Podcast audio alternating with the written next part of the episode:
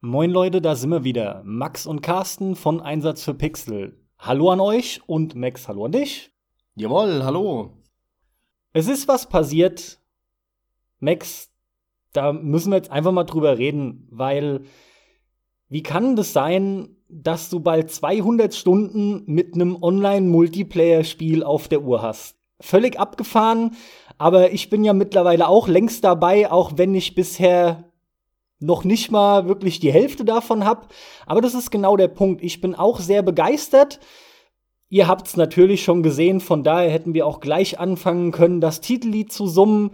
Denn keine Frage, es geht um Hunt Showdown, dem jüngsten Spiel von Crytek, was, und das nehme ich direkt schon mal vorweg, in meinen Augen gänzlich zu Unrecht von der Masse geschmäht wird. Es gibt ein paar Punkte, das lässt sich schon leider ableiten, warum das der Fall ist, aber genau da werden wir konkret dann drauf eingehen. Max, ich glaube, es könnte nicht besser sein als, was ist denn da los? Was geht ab? 200 Stunden fast Online-Game und du hast ihn jetzt seit wann genau? Oh, das weiß ich gar nicht so spontan. Das sind auf jeden Fall schon mehrere Wochen, die ich dabei bin. Ich glaube, es müsste so irgendwie im Juni gewesen sein da gab es irgendeinen Sale bei Steam. Ich glaube, es war der Summer Sale und da habe ich zugeschlagen. Da war das Spiel nämlich 50% reduziert. Das heißt, der vom normalen Preis, der beträgt 40 Euro, hat es dann nur noch knapp 20, also 19,99 oder irgend sowas Krummes gekostet. Ja, roundabout 20 Euro.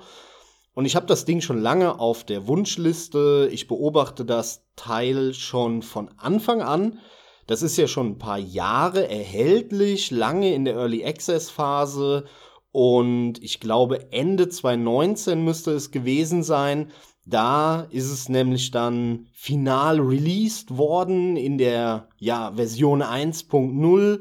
Da sind natürlich meine Lauscher hochgegangen und hey, perfekt, endlich ist es ja, in Anführungszeichen fertig. Ich meine, das ist natürlich ein Service-Game, ist klar, so wirklich fertig wird das nie und da kommt immer was dazu und so weiter.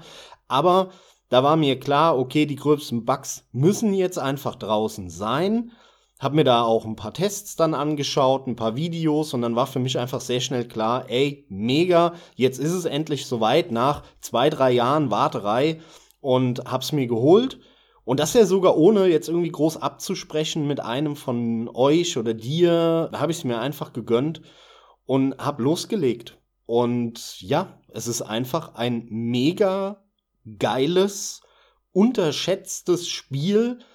Und deswegen machen wir heute diese Folge, um euch mitzuteilen, warum das der Fall ist, warum wir der Meinung sind, dass es unterschätzt ist und hoffen, dass, wenn es euch halbwegs interessiert, ihr euch das einfach mal anschaut und hoffentlich genauso viel Spaß habt wie wir dabei, denn nicht nur ich bin von dem Spiel sehr begeistert, sondern eben auch du mittlerweile, denn ich habe dich natürlich dazu getriezt, dir es auch schnell zu holen und hab ein bisschen auf dich eingeredet, das hast du dann auch getan und dir gefällt's ja auch verdammt geil mittlerweile. Das ist richtig, lieber Maximilian. Nee, vollkommen korrekt. Also, es hat mich schon immer interessiert. Ja, wirklich schon immer. Und wie du sagst, es ist ja lange, lange Zeit, es ist Jahre wirklich im Early Access gewesen. Der Punkt ist, es gab irgendwann mal vor etwa anderthalb, zwei Jahren, also wahrscheinlich öfter, aber um den Dreh rum vom Zeitraum her, habe ich das Spiel mal kostenlos testen können. Und ich habe das ein, zwei Stunden angehabt und was soll ich sagen, die Performance war unterirdisch. Und naja, weiß man ja auch, ne, die CryEngine sowieso extrem CPU-auslastend. Und da ist ja bei mir immer so ein bisschen auch, weil mein System noch ja schon hinterherhängt, einfach die Befürchtung, wie das dann aussieht. Fakt ist, damals in dieser frühen Version war es übel. Und auch bei Tests, wenn ich mir irgendwelche Benchmarks oder generell Framerate-Tests, Performance-Tests von dem Spiel angeschaut habe, kam ich nicht so wirklich zu einem runden Ergebnis. Und dann habe ich halt alles überlegt, soll ich, soll ich nicht. Naja, du hast es quasi schon vorweggenommen. Es war dann halt dafür irgendwie, was, 21 Euro, meine ich, waren es. Also ein echt guter Preis. Und damit war das dann auch für mich letzten Endes besiegelt. Ich habe mir dann gesagt, alles klar, im schlimmsten Fall läuft es halt deutlich schlechter, dann werde ich hoffentlich dennoch irgendwie Spaß mit haben. Hey, was soll ich sagen? Ich habe meine 60 Frames oft sogar deutlich mehr, aber Fakt ist, das Ding läuft. Es ist ein Unterschied wie Tag und Nacht, kein Vergleich mehr zu der Performance von früher, was durchaus Sinn macht, keine Frage, aber ich bin halt einfach echt froh und erleichtert, dass es so läuft. Und wir reden natürlich hier davon, dass alles auf Maximum steht. Außer haben wir beide aus Depth of Field und Motion Blur. Ist ein Standard, den wir eh immer ausmachen. Und ja, ich hänge mich gleich mal dran. Natürlich, wir spielen es ja und das ist auch der Grund. Nur deswegen habe ich auch noch weniger Stunden, aber ich glaube, du suchtest es auch noch ein bisschen mehr. Ich habe ja auch noch Rocket League und so, darf man alles nicht vergessen. Aber du hast auch andere Spiele. Das ist einfach ein mega gutes Spiel. Ich meine, das Offensichtliche gleich aus dem Weg, das hat eine saugute Optik. Und was ich extrem da einfach mal hervorheben möchte, ist wirklich die Beleuchtung. Das ist eine der besten, die ich soweit gesehen habe. Die ist extrem atmosphärisch und die Maps, die man bekommt, bekommt man auch zu verschiedenen Tag- und Nachtzeiten vorgesetzt. Überhaupt dieses ganze Setting in diesen Louisiana Bayous, das ist mega gut umgesetzt und es macht halt so viel Bock, dann da auch lang zu schleichen, sich anzupirschen. Überhaupt finde ich die ganze Idee von dem Konzept her sehr gut. Und das Spiel mit einem Battle Royale zu vergleichen, finde ich vollkommen falsch. Da du aber mehr Zeit drin verbracht hast, bitte erklär doch mal kurz, was das Spiel genau ist. Und was es auch tatsächlich in meinen Augen einzigartig macht. Ja, genau, das wäre jetzt auch mein Einwand gewesen. Lass mal vorne anfangen. Für die Leute, die das vielleicht jetzt hören und noch nie was von dem Spiel gehört haben, was ist denn das überhaupt für ein Spiel? Vielleicht kennt ihr PUBG. Das ist natürlich extrem bekannt. Äh, alle haben es gespielt, so ein bisschen diesen Battle Royale-Hype losgetreten. 100 Leute in eine Runde und einer überlebt am Ende und so weiter. Kennt ihr, habt ihr mit Sicherheit schon mitbekommen. Dann gab es natürlich viele Klone davon und einer der so ein bisschen, ja, extravaganten Versionen, sag ich mal, davon mit Permadeath, was ähm, auch noch nicht released ist, sondern immer noch im Early Access sich befindet, ist Escape from Tarkov. Das hat so einen ganz eigenen Touch auch bekommen und Hunt Showdown, falls ihr diese beiden Spiele kennt, Escape from Tarkov und PUBG, ist ganz, ganz grob eine Art Mix aus diesen beiden Spielen. Was meine ich damit? Also, wir reden hier über einen Ego-Shooter. First-Person-Sicht. CryEngine. Das Spiel spielt zwischen dem 19. und dem 20. Jahrhundert, also in den 1890ern. Das heißt, wir reden hier von einem relativ klassischen Wildwesten-Setting so wie man es kennt, nicht ganz so altbacken. Es gibt schon so die ein oder andere modernere Innovation und Technologie, aber trotzdem relativ klassisch Wildwesten. Und das Setting wird dann aufgepeppt noch, weil Wildwesten hatten wir ja jetzt schon immer mal wieder. Könnte vielleicht ein bisschen mehr sein. Ich mag das Setting sehr gerne, aber das Ganze wurde eben schön aufgepeppt mit einer Brise Horror und Zombies. Und dann auch noch mit diversen anderen Kreaturen, die so zombieartig sind, so will ich es mal nennen. Was ist die Besonderheit des Spiels und der Ablauf? Das Spiel hat verschiedene Modi. Ich rede jetzt über die Bounty Hunt. Denn die Bounty Hunt, der Bounty Hunt Modus ist der Hauptmodus. Und hier werden bis zu zwölf Spieler, das hängt ein bisschen von verschiedenen Variablen ab und natürlich auch vom Matchmaking, was gerade gefunden wird, werden auf eine quadratische Map geschmissen. Die Map ist ganz genau ein Quadratkilometer groß. Man spawnt am Rand der Map, schön halbwegs verteilt, auch natürlich mit Random-Faktor, und dann geht das Spiel los. Go Go, man fängt an zu laufen über diese, wie du schon beschrieben hast, wunderschöne Grafik, Louisiana, Wildwesten-Setting, überall laufen irgendwelche Zombies rum. Sehr ungewohnt, dass man Wildwesten mit Zombie hat. Kann ich mich eigentlich nur an dieses Add-on oder DLC von Red Dead Redemption 1 erinnern, jetzt spontan. Vielleicht gab es noch einen oder so, aber ist, ist relativ ungewohnt, das Setting, diese, diese, diesen Mix einfach zu haben. Und die Atmosphäre ist gerade auch durch die tolle Beleuchtung von der Cry-Engine wirklich ganz, ganz toll. Guckt euch mal ein paar Screenshots an, wenn ihr gerade am Rechner seid oder am Handy. Sieht wirklich toll aus, das Spiel. Und dann rennt ihr über die Map und das Ziel des Ganzen ist es, jetzt einen Boss zu töten. Um diesen Boss aber zu finden, denn ihr wisst am Anfang nicht genau, wo der ist, müsst ihr Hinweise einsammeln.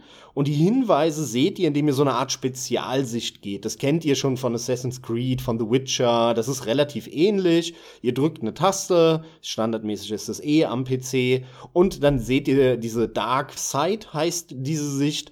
Und wenn ihr die aktiviert, dann seht ihr so kleine blaue Pünktchen irgendwo im Hintergrund und dann wisst ihr, ah, okay, da ist ein Hinweis. Also auf geht's in die Richtung. Ihr müsst drei von diesen Hinweisen einsammeln. Wenn ihr den eingesammelt habt, logischerweise verschwindet er und dann müsst ihr zum nächsten. Und sobald ihr drei eingesammelt habt, seht ihr, wo der Boss ist auf der Karte. Das heißt, ihr marschiert zum Boss. Diesen Boss müsst ihr töten der hält natürlich einiges aus und es gibt verschiedene Bosse. Es gibt drei aktuell. Es soll jetzt noch ein vierter kommen. Da sind wir mal gespannt, welcher das genau wird und wie. Also da kommt noch einiges an, an Inhalten in Zukunft.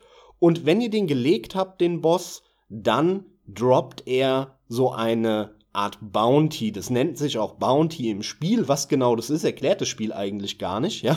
Aber es ist, nennt sich Bounty. Die müsst ihr aufsammeln und dann müsst ihr wieder mit dieser Bounty zum Rand der Map laufen zu einem Extraction-Punkt. Die Extraction-Punkte, davon gibt's immer drei Stück auf jeder Map und die sind auch random am Rand einfach verteilt.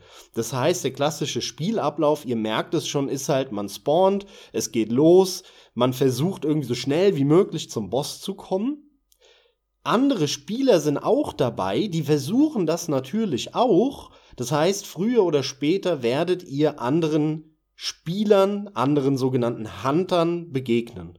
Und das kann vorm Boss sein, das kann nach dem Boss sein. Es kann sein, dass die auf euch lauern beim Boss, dass die schon längst da sind. Es kann sein, dass ihr die Ersten beim Boss seid, den Boss legt und in der Zeit kommen die reingerannt, versuchen euch zu stürmen und mit der Bounty dann abzuhauen von dem Boss, den ihr gelegt habt.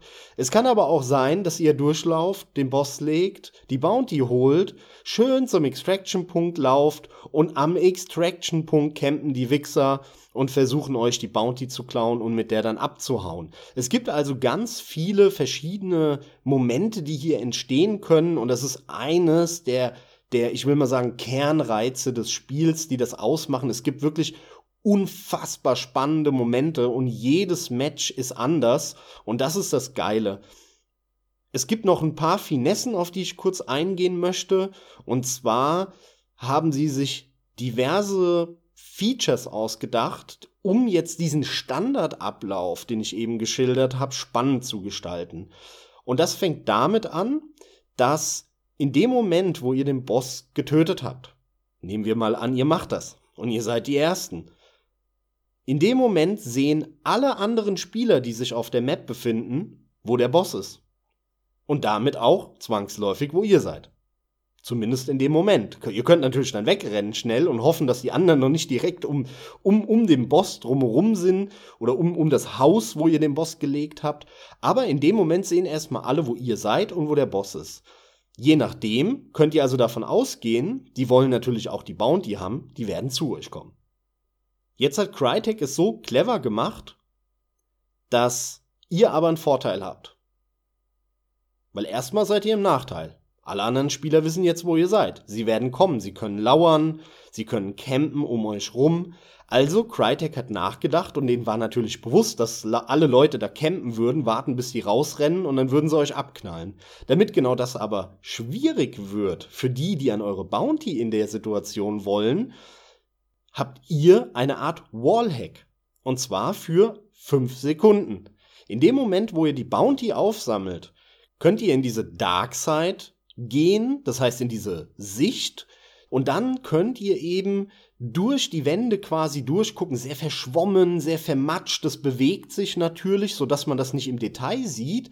Aber ihr seht dann orangene Punkte, die für Gegner stehen, die in der Nähe sind. Das geht natürlich auch nicht unendlich weit, sondern irgendwie äh, nur 100 Meter oder sowas. Ich weiß nicht genau, wie weit es geht. Das heißt, wenn ihr die Bounty aufgesammelt habt, schaut ihr natürlich erstmal um euch herum und guckt, seht ihr irgendwo so orangene Punkte. Wenn das der Fall ist, dann wisst ihr, da sind Gegner und anhand der Größe von dieser orangenen Punkte, die sich so ein bisschen bewabernd bewegen in dieser Sicht, könnt ihr ungefähr abschätzen, sind die direkt hinter der Wand? sehr nah oder sind die noch weit weg in einem Gebäude nebendran zum Beispiel und campen dort und wollen aus dem Fenster schießen. Also da kann man ungefähr dann sehen, sind da andere. Das ist sehr clever gemacht, finde ich, weil ansonsten würde das Konzept auch nicht ganz aufgehen, sondern man würde permanent gegen Camper kämpfen. Und das bringt eben diese enorme Spannung rein, weil auch alle anderen das natürlich wissen, geht jetzt so eine spieltheoretische Geschichte los bei der ganzen Sache. Denn die anderen wissen natürlich, dass wenn ihr die Bounty aufsammelt in dem Gebäude, wo ihr den Boss gelegt habt, ja, dann sehen die euch ja, wenn ihr vor der Tür seid und campt und an die Bounty wollt. Das heißt, vielleicht ist es klüger, erstmal weiter weg zu bleiben, damit die euch nicht sehen wenn die die Bounty aufsammeln und wenn sie die aufgesammelt haben und flüchten, dann vielleicht schnell hinterher zu rennen, weil dann die Wahrscheinlichkeit höher ist, dass sie euch, wenn sie die Darkseid aktivieren, nicht unbedingt sehen, weil sie zum Beispiel nur nach vorne gucken, Richtung Extraction-Punkt und nur gucken, ob da zwischen ihnen und dem Extraction-Punkt andere sind, aber nicht unbedingt hinter ihnen. Also da gibt's ganz viele taktische Finessen, die dann entstehen können. Und eine Sache, die will ich jetzt auch noch kurz anmerken, aber wirklich nur ganz kurz, das habe ich bisher vernachlässigt in meiner Beschreibung. Wenn ihr den Boss getötet habt, dann könnt ihr nicht sofort die Bounty aufheben, sondern ihr müsst das Banishing starten, das sogenannte Banishing. Das dauert genau drei Minuten zwanzig in je, immer, in jedem Fall. Und in dem Moment wie gesagt, sehen natürlich alle Spieler, wo ihr seid. Ihr könnt aber noch keine Bounty aufheben. Das heißt, das ist diese Übergangsphase, wo die draußen zwar wissen, wo ihr seid und vielleicht auf euch zukommen, zu dem Haus oder zu dem Gebäude, wo ihr den Boss gelegt habt. Ihr seht aber noch nicht in der Dark Side, ob da Gegner hinter der Wand sind oder etwas weiter entfernt. Das heißt, da muss man vorsichtig sein, da kann man überrascht werden kann man von anderen Gegnern gestürmt werden. Das kann auch passieren. Aber wenn man diese 3 Minuten 20 überlebt hat und das Banishing vorbei ist, dann kann man eben diese Bounties aufheben. Und auch das bietet ganz viele taktische Finessen. Man kann also zum Beispiel den Boss töten, aber das Banishing nicht starten. Denn da muss man extra zu der Leiche hingehen und nochmal benutzen drücken. Wenn man das nicht tut, naja, dann sehen die Leute nicht, wo der Boss ist auf der Karte. Denn das sehen sie erst in dem Moment, wo man das Banishing startet. Das heißt, es kann clever sein, den Boss, wenn man den sehr früh entdeckt, manchmal auch zufällig. Manchmal spawnt man relativ nah an dem Gebäude, wo der Boss drin ist auf dieser Karte. Da hat man einfach Glück. Es gibt zum Beispiel auch Karten mit zwei Bossen. Das bringt dann auch noch mal gewisse taktische Finessen und man kann dann natürlich mit mehreren Bounties abhauen pro Charakter. Das heißt, man, kann, man hat den Boss getötet, das Banishing startet man nicht. Das heißt, alle anderen Spieler sehen also nicht, wo sich der Boss auf der Karte befindet. Also bleibt man sitzen, weil man hofft, dass die Spieler nun einzeln mit mehr Zeitabstand reintrudeln, ja, dahin, weil sie nach und nach dann dahin kommen. Manche sind näher daran gespawnt, manche weiter weg. Das heißt, wenn man ins Duell geht mit denen, dann hat man relativ viel Zeit, kann sich erstmal um die einen kümmern, dann vielleicht nochmal eine Minute warten, ja, im Idealfall, bis die nächsten kommen, weil die einfach weiter weg gespawnt sind. So, und wenn man dann relativ sicher ist, dass jetzt keiner mehr da ist, man hat relativ viele gekillt zum Beispiel, dann kann man das Banishing starten. Ja, weil dann ist ja nicht mehr schlimm, wenn alle sehen, wo der Boss ist und wo man sich in dem Moment befindet, denn sind ja keine mehr da. Also, das sind alles Finessen, die in dem Spiel stecken. Ihr merkt schon, es gibt unglaublich viele Variablen. Es gibt unglaublich viele Situationen, die entstehen können, allein dadurch, dass man nie auch weiß, wie viele andere Gegner auf der Map sind. Anders als bei allen anderen Ego-Shootern und auch so Third-Person-Multiplayer-Shootern, die haben ja alle so ein Menü, da kann man dann kurz mal draufklicken und dann sieht man, ach, guck an, der ist tot, der lebt noch, ähm, der rennt noch irgendwo rum. Das gibt's bei Hand nicht. Bei Hand weißt du nur, wenn du ins Match gehst, hey mein Freund, hier sind bis zu zwölf andere Spieler. Mehr weißt du nicht. Das heißt, es kann sein, dass man gegen zum Beispiel drei andere Zweierteams kämpft und ein Dreierteam dabei hat. Es kann aber auch sein, dass man gegen vier Dreierteams kämpft, denn Dreierteams sind möglich, mehr geht nicht. Es kann aber auch sein, dass einzelne Leute dabei sind. Das kann auch sein. Es kann sein, dass sie nur gegen neun kämpft, also vier Zweierteams und eine einzelne Person. Das ist auch möglich. Und was auch noch eine Besonderheit ist, und das, ihr merkt schon, was das alles für Möglichkeiten bietet, ja, da kann man unglaublich lange drüber reden. Das Tolle an dem Spiel ist, wir reden hier nicht über eine Art klassisches Last Man Standing, wo die Leute auf der Map spawnen und am Ende flüchten halt die Überlebenden mit der Bounty und das war's. Und ne, bis dahin müssen quasi alle anderen tot sein. Nein, das ist nicht der Fall. Es ist nicht, dass am Ende nur einer oder ein Team überlebt, sondern der Knackpunkt, ihr könnt jederzeit extracten von der Map. Ihr könnt im Prinzip direkt, wenn ihr spawnt, zum Extraction Point laufen und dann seid ihr weg. Und keiner kriegt's mit. Niemand kriegt's mit der anderen Spielern, denn ihr kriegt nicht angezeigt, wer von der Map extracted ist, also rausgegangen ist aus der Map.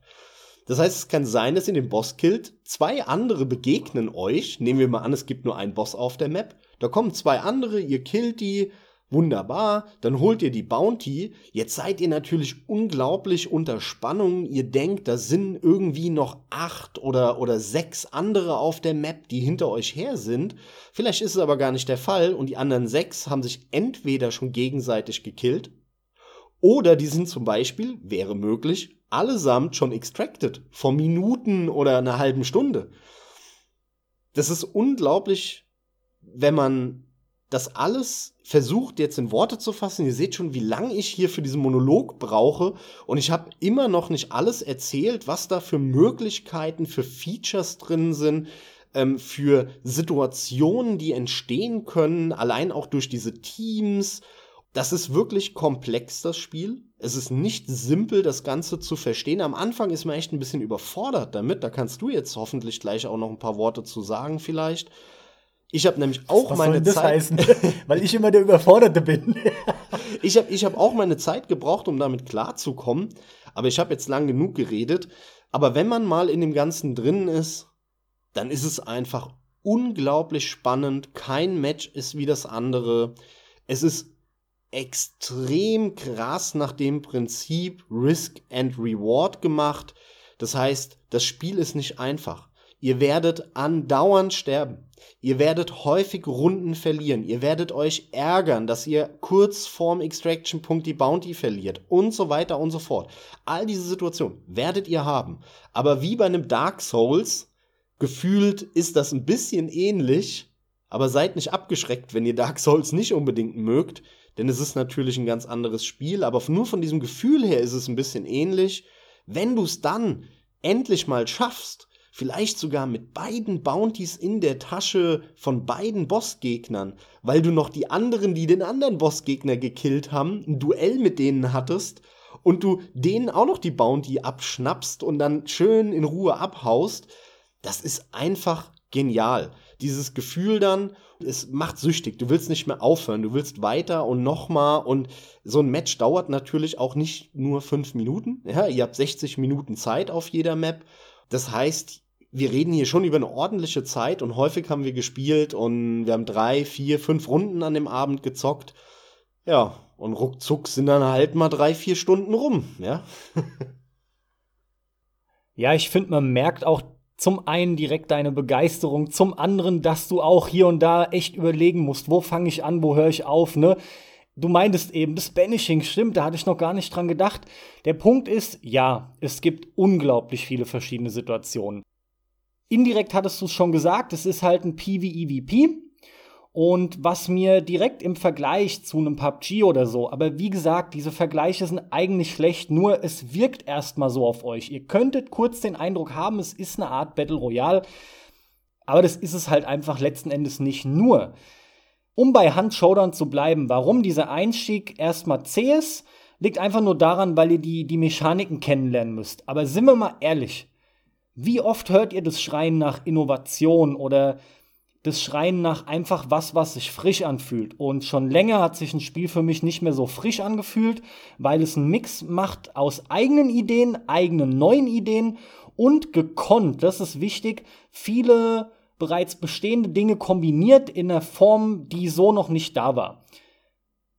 Ich erwähne jetzt trotzdem PUBG, weil PUBG hatte ich irgendwie 10, 12 Stunden an. Ich bin damit partout nicht warm geworden. Ich finde, es hat sich nicht richtig angefühlt. Und das ist einfach so groß auch wenn es so viele Leute sind, aber im Gegensatz zu einem Hand-Showdown mit einer kompakten ähm, Anzahl an Spielern man hat wesentlich schneller Action und es passiert auch schneller was. Und man hat halt unzählige andere Möglichkeiten, wie man sich entscheidet, was man macht. Theoretisch kann man wirklich nur ein paar Gegner killen. Normale Monster, normale NPCs, killen, rausgehen, fertig, paar Punkte mitnehmen. Der Hunter lebt, da sind wir nämlich beim nächsten Punkt, dem Permadeath. Wenn ihr sterbt, dann seid ihr tot. Dann ist der Hunter weg mit all seinen Erfahrungspunkten. Für die Erfahrungspunkte könnt ihr wiederum Trades freischalten. Das sind im Prinzip Perks, die kennt ihr zum Beispiel auf, aus Call of Duty. Das ist ein weiterer Punkt, davon gibt es unzählige und ihr habt einen Hauptrang, also es gibt halt einen normalen Rank, der geht bis 100, danach könnt ihr in Prestige gehen, auch das kennt man aus COD. Aber da sagt der Max noch ein, zwei Dinge dazu, da ist er nämlich den ersten Durchlauf gerade fast fertig, meine ich. Nur viel interessanter finde ich, weil, weil das ist das klassische Freischaltsystem, ne? mit, mit Erfahrung und dann schaltet ihr Waffen frei, Verbrauchsgegenstände, also sogenannte Tools, das sind Medikits, irgendwelche Decoys, generell Messer, irgendwelche Schlagringe. Da sind wir schon wieder beim nächsten Punkt, weil die verschiedenen Gegnertypen, die müsst ihr unterschiedlich ausschalten. Und das ist aus dem Grund wichtig, da komme ich jetzt noch nicht direkt drauf zu sprechen, denn das ist auch schon wieder ein weiterer Punkt. Ihr merkt schon, auch ich neige direkt wieder dazu, mich zu überschlagen, aber es ist so schlimm und gleichzeitig so geil. Denn ein Riesenpunkt, auf den wir gleich genauer eingehen müssen, ist einer der Hauptpunkte, die das Spiel einzigartig herausragend machen und auch wirklich für Spannung sorgen. Denn das Spiel arbeitet extrem gut mit seinem Sounddesign. Das heißt, alles, aber auch wirklich alles Mögliche macht Geräusche. Angefangen von den klassischen Laufgeräuschen, je nach Untergrund oder ob ihr, ob ihr schleicht, also geduckt lauft oder, oder, oder, äh, geht das dann wirklich über, es können Ketten rasseln, an denen ihr vorbeigeht. Ihr tappt vielleicht mal oder tretet vielleicht mal auf Glas. Ob ihr durchs Wasser lauft, rennt, das macht einen riesen Unterschied. Natürlich die Waffen und auch da habt ihr ein geiles Waffenmenü, da könnt ihr rauszoomen, kriegt die Distanz in, in 100 Meter Schritten angezeigt und könnt euch anhören, wie die verschiedenen Waffen klingen auf die unterschiedlichen Distanzen. Und das Ganze endet dann mit so wirklich abgefuckten Dingen wie, jetzt könnte man meinen, wenn man ruhig im Gebüsch hockt, dann ist man fast schon sicher. Aber gerade in diesen spannendsten Schleichmomenten, weil im Prinzip ist es wichtig, dass ihr bei dem Spiel lernt, wann ihr euch schnell bewegen könnt und damit nämlich auch laut. Und dann kommt es aber sehr schnell, sobald ihr halt Gegner hört oder die Situation es gerade nötig macht, dass ihr dann wisst, jetzt muss ich schleichen. Aber selbst dann gipfelt dieses Sounddesign in so äh, fast schon perfiden Sachen, wie ich finde, wie wenn ihr über Kim und Korn zielt, dann hört man ein kurzes Einatmen. Natürlich ja, genau. Na natürlich auch, wenn ihr euch äh, mit dem Medkit heilt, wenn ihr quasi die Bandage um euch wickelt und so. Also es ist unglaublich krass und die Gegner müssen auch genau unter anderem aus diesen Gründen mit unterschiedlichen Waffen ausgeschaltet werden. Den einen, den Emulator, der kann explodieren, den dürft ihr nur mit stumpfen Waffen bearbeiten. Also meinetwegen euer Kolben von der Waffe oder dem genannten Schlagring. Wiederum normale Zombies, die sind halt super mit einem Messer. Es gibt Wurfmesser, denn es gibt auch so Faxen wie Käfige, in denen Tiere gehalten sind, meinetwegen Hühner. Und wenn ihr zu nah kommt, dann machen die Geräusche. Das gleiche gilt für Pferde, die auf dem Boden liegen, vermeintlich tot sind, denn davon gibt es auch viele. Aber die Pferde werden dann auf einmal aktiv. Es gibt Raben, die fliegen, und zwar fliegen die von euch weg. Das heißt, man kann erkennen, wenn man Raben hört, weil die hört man etliche Meter weit, dann kann man anhand der Flugrichtung der Raben auch erkennen, in welche Richtung sich die Leute quasi bewegen. Im Umkehrschluss heißt es, ihr könnt auch damit wieder spielen. Ich merke gerade, ich fange an, mich zu verlieren. Das ist einfach Wahnsinn, wie viel es da gibt. Aber gerade dieses ganze Lebendigsein der Welt und der Map, weil überall was ist, stellt euch wirklich die Monster und auch diese ganzen akustischen Hindernisse als genau das vor. Das sind Hindernisse. Ihr müsst lernen, wie ihr das gescheit umlauft. Ihr werdet die Map immer besser kennenlernen. Generell da noch kurz zu den Maps. Die Maps, sage ich, sind ja zwei und wie gesagt, äh, ein Quadratkilometer jeweils groß, die sind echt riesig. Also für die Verhältnisse für zwölf Leute ziemlich groß und trotzdem passiert halt sehr schnell was aufgrund des guten Designs, weil man eben auf der Jagd ist. Erstmal nach Hinweisen, später auf Leute. Ja, und ihr wuselt euch da halt dann eben durch und ähm, dieses Durchmanövrieren wie so ein Hindernisparcours durch diese Levels und Gebiete. Das ist halt genial, ne? Und gerade diese sogenannten Compounds, also die einzelnen verschiedenen Gebäudestrukturen oder Areale, die sind nämlich handgemacht. Und das ist halt großartig. Das ist, das merkt man, das ist mit Sinn und Verstand. Deswegen sind's auch erstmal nur diese zwei Maps meinetwegen. Das ist auch nicht lazy. Das Spiel ist generell mit 40 Euro in meinen Augen relativ günstig schon oder ja, vielleicht halbwegs normal, aber man kriegt echt genug für sein Geld. Ich muss sagen, mir, klar, es ist immer geil, mehr zu haben. Aber nach wie vor ist es hier wirklich wieder einmal Qualität statt Quantität. Und das ist einfach sensationell gut. Womit machen wir weiter? Du wolltest, Max, von mir noch äh, mit dem Scheitern, ne, nochmal mit dem Sterben drauf eingehen oder wie ich es auch empfunden habe, den Einstieg ins Spiel, da kann ich wirklich nur noch mal bestätigen, es dauert lange, ja, es dauert lange. Wir reden bestimmt von wenigstens natürlich so je nachdem, ob ihr da ein Naturtalent seid oder nicht, reden wir aber trotzdem von so gut und gerne 20, 30 Stunden, die ihr auf jeden Fall investieren müsst, bis ihr das Spiel lesen könnt, bis ihr versteht, wie funktionieren die einzelnen Mechaniken, was will das Spiel von mir, halt die ganzen genannten Dinge, denn gerade mit den Waffen Ihr erinnert euch, wir reden vom Ende des 19. Jahrhunderts. Leute, jeder Schuss zählt. Da ist nichts mit super schnell ballern und der zehnte Treffer, der passt dann schon, sondern hier ist es echt wichtig, vor allem, weil ihr auch etwas länger beim Nachladen in der Regel braucht und ihr werdet gehört, gesehen. Man sieht natürlich das Mündungsfeuer und das sind alles so Aspekte, gerade in der Nacht noch. Nebel ist großartig. Wir gehen gleich drauf ein ich mache an der Stelle bei mir jetzt mal kurz einen Cut und überlasse dann wieder dir das Wort. Aber ihr merkt, wir beide können jetzt raushauen. Weil das Ding einfach unglaublich komplex ist. Ja, das äh, geht mir ganz genauso. Was ich aber jetzt noch kurz hinzufügen möchte, du hattest es eben schon mal angesprochen, die Waffen in Hand Showdown die Schüsse unterscheiden sich, man kann das heraushören. Es gibt Spieler, die wirklich mehrere hundert Stunden oder sogar Tausende da drin verbracht haben. Die sind in der Lage, an dem Schussgeräusch zu hören, welche Waffe das war. Und das Geile ist, jede Waffe hört man über die gesamte Map. Nur Silenced Waffen, also mit einem Schalldämpfer drauf, die gibt's nämlich auch, die hört man nicht über die ganze Map. Ansonsten hört, hört man alle, alle, alle Waffen über die gesamte Karte. Manche lauter, manche leiser natürlich. Aber man hört sie. Man kann sie hören. Und so kann man sich dann auch Streams oder Let's Plays anschauen von Leuten wie einem Psycho Ghost, der sehr viel macht, so einer der ganz großen YouTuber zu Hand Showdown dem wurde auch ein Waffenskin gewidmet, dann, den man äh, freischalten kann. Der rennt manchmal wirklich über die Map und hört zum Beispiel eine extrem mächtige Waffe in dem Spiel, die Nitro Express. Manche behaupten, sie ist sogar ein bisschen OP. Andere sagen, naja, dafür ist das Visier die allerletzte Rotze und man sieht gar nichts, wenn man, wenn man da über Kimme und Korn zielt. Da scheiden sich so ein bisschen die Geister, was aber auch ganz geil ist, finde ich, an so einer, an so einer sehr starken Waffe. Und der hört das sofort. Der ist auf der Map und da irgendwo ganz leise im Hintergrund, also wirklich gefühlt, ne, am anderen Ende der Map ähm, schießt da mit einer und dann sagt der, wow, we got a Nitro Express on the map, ja. Das ist wirklich abgefahren, was du da alles raushören kannst. Des Weiteren ist dieses Permadeath-System, was du schon angesprochen hast, das hat es ja gemein mit eben Spielen wie Escape from Tarkov das ist wirklich eine coole Sache, denn wir reden hier schon über ein Spiel, wo jeder Schuss zählt.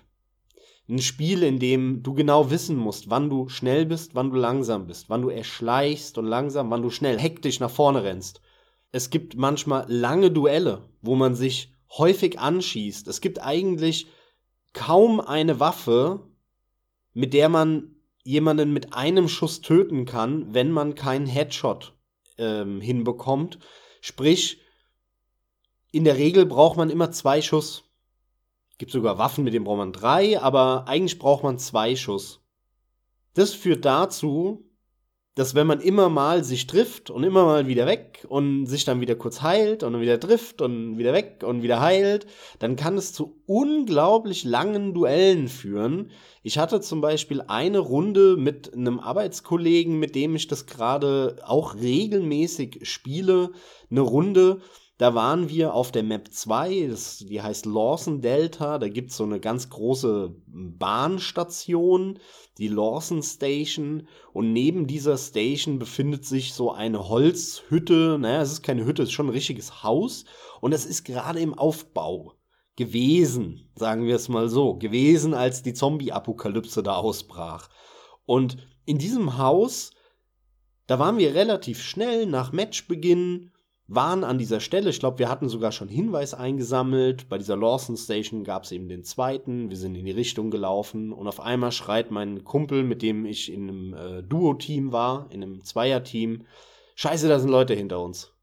Und wir sind schnell in diese Hütte reingerannt und haben uns da so ein bisschen verkämmt, mal rausgeguckt und dann hat irgendeiner auf uns geschossen. Wir wussten, da sind äh, äh zwei andere, ein anderes äh, Team und dann haben wir gegen die gekämpft.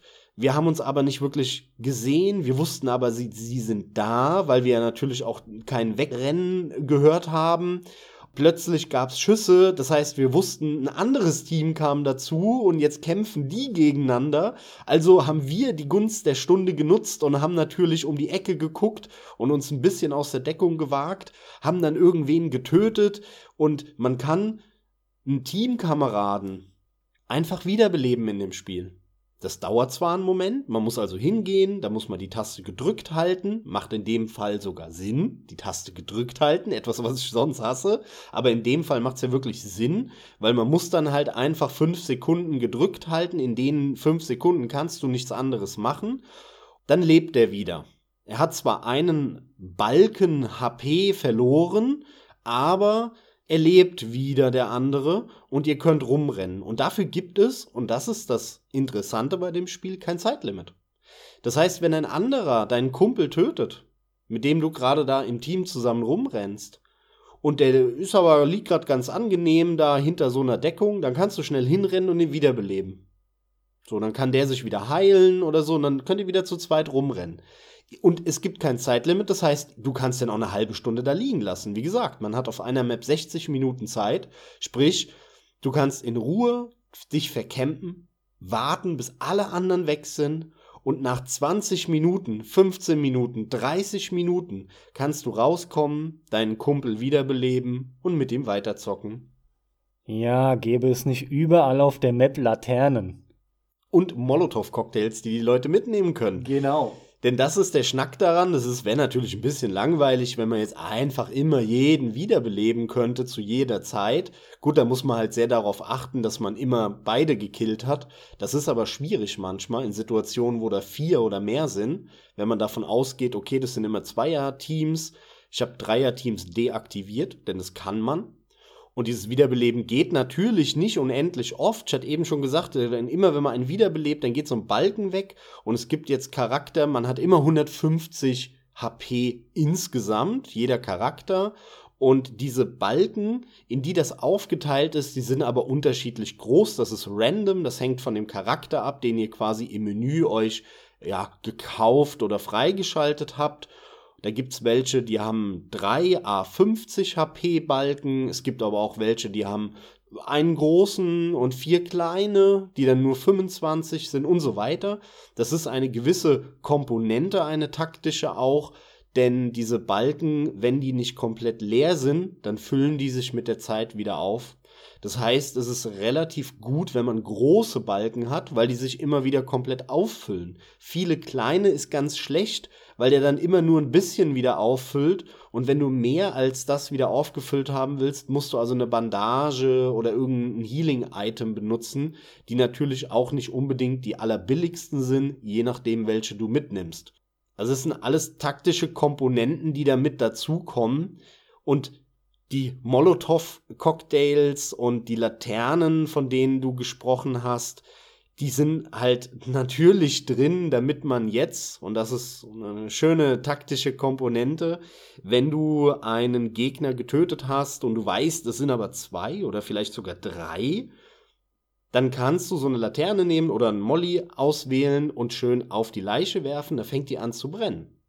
Was passiert also im Brennzustand? Den kannst du auch anders bekommen, indem du zum Beispiel durch ein Feuer läufst oder ähnliches. Geht der HP-Balken langsam, aber kontinuierlich runter. Und wenn ein Balken komplett weggebrannt ist, dann kannst du ihn nie wieder auffüllen. Heißt also, wenn der Charakter da liegt und die HP-Balken brennen also langsam komplett runter, bis irgendwann bei Null, dann hat er keine HP mehr und kann auch nicht mehr wiederbelebt werden. Und das ist häufig der Trick. Das heißt, wenn ihr einen tötet und der andere hat sich verkämmt, ihr wisst, er ist da, aber er kommt nicht raus, er ist so passiv, er wartet darauf, dass ihr abhaut, will seinen Kumpel wiederbeleben. Vielleicht haben die sogar die Bounty oder irgendwas. Oder ihr habt die Bounty und wollt Zeit haben und abhauen, dann werft eine Molly auf die Leiche von dem einen, denn der andere wird wahrscheinlich versuchen, seinen Kollegen zu retten, denn der will ja wie jeder andere seinen Charakter nicht verlieren, indem er vielleicht 1500 Handdollar gesteckt hat, die Währung, die man ausgeben muss, um teure Waffen und Items und äh, tolle Heilgegenstände und Messer und Pistolen zu kaufen und Granaten und Mollys und Dynamit und was man da alles kaufen kann das will man ja nicht einfach so opfern. Also wird er versuchen, seinen Kumpel zu heilen. Das heißt, ihr könnt gemütlich was draufwerfen, er brennt und dann verkämmt ihr euch irgendwo, wo ihr da freie Sicht drauf habt und wartet, bis der rauskommt. Das sind alles sehr, sehr geile Komponenten, die dieses Spiel hat. Und wir können da wirklich ewig drüber reden. Es gibt so viele Features, so viele Komponenten, die sich so toll ergänzen. Und das macht's halt aber auf der anderen Seite auch so unglaublich schwierig für Einsteiger. Denn wie du schon gesagt hast, bei mir war das so 20, 25 Stunden auch. Das war so die Grenze, wo ich, ja, wie soll ich es formulieren, das Spiel verstanden habe, so will ich es mal formulieren. Dann hatte ich so jede Situation einmal grob, dann hinterfragt man sich permanent kritisch und sagt, scheiße, da habe ich falsch reagiert, nein, da hätte ich besser gerannt oder wäre besser gerannt, da wäre ich besser geschlichen, äh, da hätte ich lieber dahin zielen müssen, weil die Map äh, das hergibt und von der anderen Seite doch gar keiner kommen kann. Und so weiter und so fort. Dann hast du so die gröbsten Situationen alle einmal durch. Und dann fängst du an mit der zweiten Phase, dann so ab Stunde 30 ganz grob, bis bei mir waren das so Stunde 100 bis du so anfängst, so wirklich die Finesse rauszuarbeiten. Na, dann, dann merkst du plötzlich, okay, jetzt kenne ich alle Sounds. Das heißt, äh, wir hatten jetzt eine Situation zum Beispiel, da haben wir zu dritt gespielt. Äh, Carsten war dabei, mein Arbeitskollege und ich. Wir waren im Dreierteam und wir haben gegen ein anderes Zweierteam gekämpft. Sehr spannende Situation. Ihr beide wart, äh, wurdet abgeknallt und ich war alleine dort. Sie wussten, dass ich noch da bin, denn da war ein Hinweis in diesem Gebäude. Und wenn sich ein Gegner in einem 30 Meter Umfeld um einen Hinweis zu einem Boss befindet, dann ist der nicht wie üblich blau, sondern dann ist der rot. Und er gibt auch etwas andere Geräusche von sich, wenn man da nah dran ist. Die haben dann so eine Art, ja, wie nennt man das, Wummern, das ist schwierig zu beschreiben, der Sound. Also bei einem Untertitel für Hörgeschädigte würde wahrscheinlich stehen, unheilvolles äh, Wummern verklingt. Ja, Oder so. Ja. Das beschreibt es ganz gut, ja. Das heißt, die wussten, ich bin noch da, denn wäre ich tot gewesen, dann wäre der Hinweis blau gewesen. Sie haben aber gesehen, er ist rot. Das heißt, sie wussten irgendwo um das Haus rum, in dem Haus befinde ich mich und sie waren auf der Hut. Der eine ist draußen etwas rumgerannt, der eine war drinnen und war sehr langsam. Ich habe ihn gar nicht gehört. Und ich hatte das Glück und bin dann um die Ecke, weil ich ungefähr mir gedacht hatte oder gewusst habe, wo sie sind, und habe den einen direkt mit einem Headshot erwischt. Der hat nämlich gerade in eine andere Richtung geguckt, war aber direkt vor mir. Also, bam, Headshot, er lag da. In dem Moment kam der andere angerannt. Den habe ich noch mal mit meinem Gewehr, was ich in der Zwischenzeit schon hatte und die Waffe gewechselt hatte, eben angeschossen. Daraufhin hat er zurückgeschossen. Ich habe ihn nochmal versucht zu treffen. Er hat mich aber nicht getroffen, ich ihn nicht das zweite Mal. Dann sind wir aber währenddessen schon äh, gestrafed zur Seite gelaufen. Das heißt, wir haben uns nicht mehr gesehen. Und auf einmal höre ich so ein Psst und habe mir gedacht, alles klar, jetzt wirft er irgendwas. Das heißt, er hat keine Waffe ausgerüstet. Er will irgendein Dynamit oder Molotow-Cocktail nach mir schmeißen. Das heißt, in dem Moment habe ich meine Pistole rausgeholt und bin volle Kanüle auf ihn zugerannt, wo ich ihn das letzte Mal gesehen habe. Und er kam raus hinter der Deckung, hat das Dynamit geschmissen, glaube ich, war es. Müsste eine Dynamitstange gewesen sein. Und er war natürlich ohne Waffe direkt vor mir. Und ich habe dann schön mit meiner relativ schnellen Bornheim-Pistole ihn töten können. Das heißt, diese Situation hätte ich wahrscheinlich in den ersten 20 Stunden nicht überstanden. Da hätten die mich erwischt, spätestens der zweite, der erste vielleicht schon, weil ich die Map nicht so gut gekannt hätte, spätestens der zweite, weil ich falsch reagiert hätte.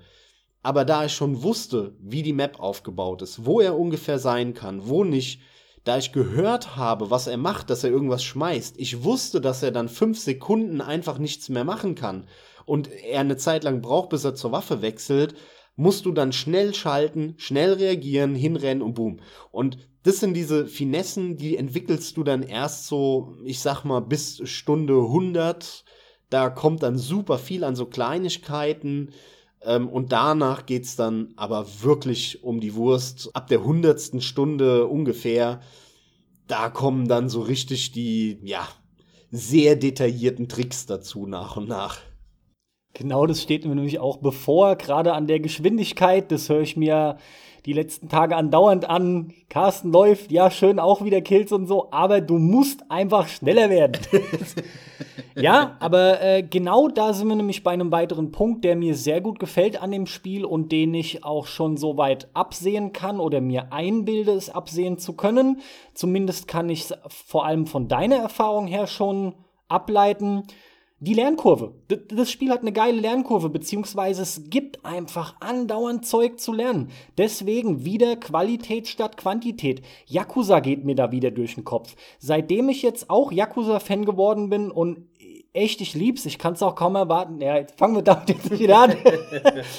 ist ja auch egal, der Punkt ist, wenn ich die Wahl habe zwischen einer Yakuza-Map und einer GTA-Map, dann muss ich halt ganz klar sagen, wenn wir über Singleplayer reden natürlich, aber je nachdem, wie Multiplayer umgesetzt wäre, ist auch gut. Aber ich will dann so eine kleine Map, die aber detailreich ist und dadurch echter wirkt und überall, überall ist was. Andauernd gibt es was zu erkennen, neu zu entdecken, zu lernen und im Fall von Hand Showdown erst recht zu lernen, sich zu merken, zu verstehen, umzusetzen. Man hat auch andauernd neue Ideen und vor allem, vor allem, und das finde ich so geil. Und da sind wir jetzt eigentlich wieder am Anfang, weil ich meinte, Max, was ist denn da los mit deiner Zeit? Ja, was ist denn überhaupt los? Das ist doch ein fucking Schleichspiel zu großen Teil. Also es ist ein schöner Mix, aber es ist auch verdammt viel Schleichen dabei. Kleiner Applaus am Rande an Crytek. Ihr habt es echt geschafft, ein Schleichspiel zu machen oder ein Spiel mit sehr viel Schleichelementen, das auch dem Max zusagt. Der Punkt ist einfach, weil es so fucking spannend gemacht ist und ihr nicht dazu gezwungen seid per se. Und in der Regel ändert sich eine Situation so sprunghaft wieder in, in viele verschiedene Varianten, die dann auftreten können. Und das ist einfach großartig, ja, diese, diese ganze Spannung. Dann gibt es auch noch, haben wir auch noch nicht drüber gesprochen, weil du, du hast schon anfangs begonnen mit, es gibt den klassischen Modus, die Jagd selbst, die Bounty Hunt. Es gibt ein Quickplay, äh, das ist ähm, ein Solo-Modus, in dem ihr euch einfach nur aussucht, ob ihr mit einer zufälligen kurzen Waffe, Mittelwaffe oder lang, nee, stimmt nicht, ähm, Mittelwaffe, lange Waffe oder eine, eine genau Nahkampfwaffe. Wie gesagt, zufällig verteilt auf die Karte begebt gegen entsprechend andere ausschließlich Solospiele. Und dann geht's darum, dass ihr quasi so eine Lost Soul seid. Ihr müsst einfach dafür sorgen, dass ihr an sogenannten Wellsprings, also an diesen, an diesen Brunnen, eure Seele wieder auffüllt mit Energie. Und das sind die Hinweise aus der Bounty-Hand. Das ist genau das Gleiche, ne? Genau, aber es hat halt einen anderen Drive, weil es speziell umgekrempelt ist, eben für Solospieler, ja. Und es gibt, es gibt Trials, das sind im Prinzip Prüfungen. Nicht nur habt ihr die Möglichkeit, einfach die Map zu erkunden, also wirklich zu sagen, ihr teleportiert euch zu Compound ABC, könnt dann entweder nur den Compound erforschen oder aber echt die ganzen Maps, sondern da sind auch Trials und ähm, die sind verflucht schwer. Ich hab bisher mich nur an zwei versucht. Bei der einen habe ich mal nach 15 Versuchen oder so dann aufgegeben und nur zwei Sterne geschafft. Und die andere, da habe ich, glaube ich, nur einen geschafft, aber da, da kratze ich auch nur dran, weil ich spiele am liebsten schon das Hauptspiel, aber der Max, der verschlingt es. Und ich glaube, dem fehlen jetzt irgendwie nur noch drei oder zwei Sterne, zeigt er mir gerade. Also der hat quasi alles geholt und habe ich ihn aber auch die letzten Abende oft fluchen hören. Also da gibt es noch so viel mehr. Ja, der Quickplay-Modus, den spiele ich auch ganz gerne. Der hält mich zwar jetzt nicht wirklich stundenlang am Ball, aber immer mal eins, zwei Stunden kann ich den schon spielen. Das ist halt so eine Art echtes Last Man Standing. Sprich, da sind dann halt die Spieler, die werden dann reingespawnt, der schmeißt dann halt einen Haufen Spieler zusammen. Dann muss man halt diese Hinweise, Wellsprings einsammeln. Und da ist es halt so, dass man vier Stück einsammeln muss und der, der als erstes vier hat, der hat die Wellspring aktiviert. Das heißt, in dem Moment sehen alle anderen Spieler, wo der ist. Und der Countdown läuft runter sozusagen. Und wenn man es jetzt schafft, die Zeit auf null zu reduzieren, indem man halt lange wartet und sich am Leben hält und gegen andere kämpft und gewinnt und man der letzte Überlebende ist, beziehungsweise die Zeit auf null runterrennt und dabei die Wellspring behält, dann hat man gewonnen, alle anderen sterben. Und das hat aber einen Einfluss, das ist auch hier wieder clever gemacht, denn es ist nicht einfach nur ein Last Man Standing Modus, den man halt mal auch alleine anmachen kann. Nein, zum einen levelt ihr auch dadurch, ihr erhaltet Erfahrungspunkte und ihr schaltet dadurch auch neue Waffen frei und so weiter mit eurem Account. Auf der anderen Seite ist es aber auch so, dass ihr, wenn ihr im Quick Play gewinnt, den Charakter mit allen Waffen, die ihr auf der Map gefunden habt, die ihr ausgerüstet hattet, mitnehmt und den in eurem nächsten Bounty Hunt Match benutzen könnt. Also in dem Modus, von dem wir die ganze Zeit gesprochen haben, mit den Bossen, die man erlegen muss. Das ist halt eine sehr geile Sache. Mir äh, ist es zum Beispiel passiert, ich habe eine Quickplay-Runde gewonnen mit einem Charakter.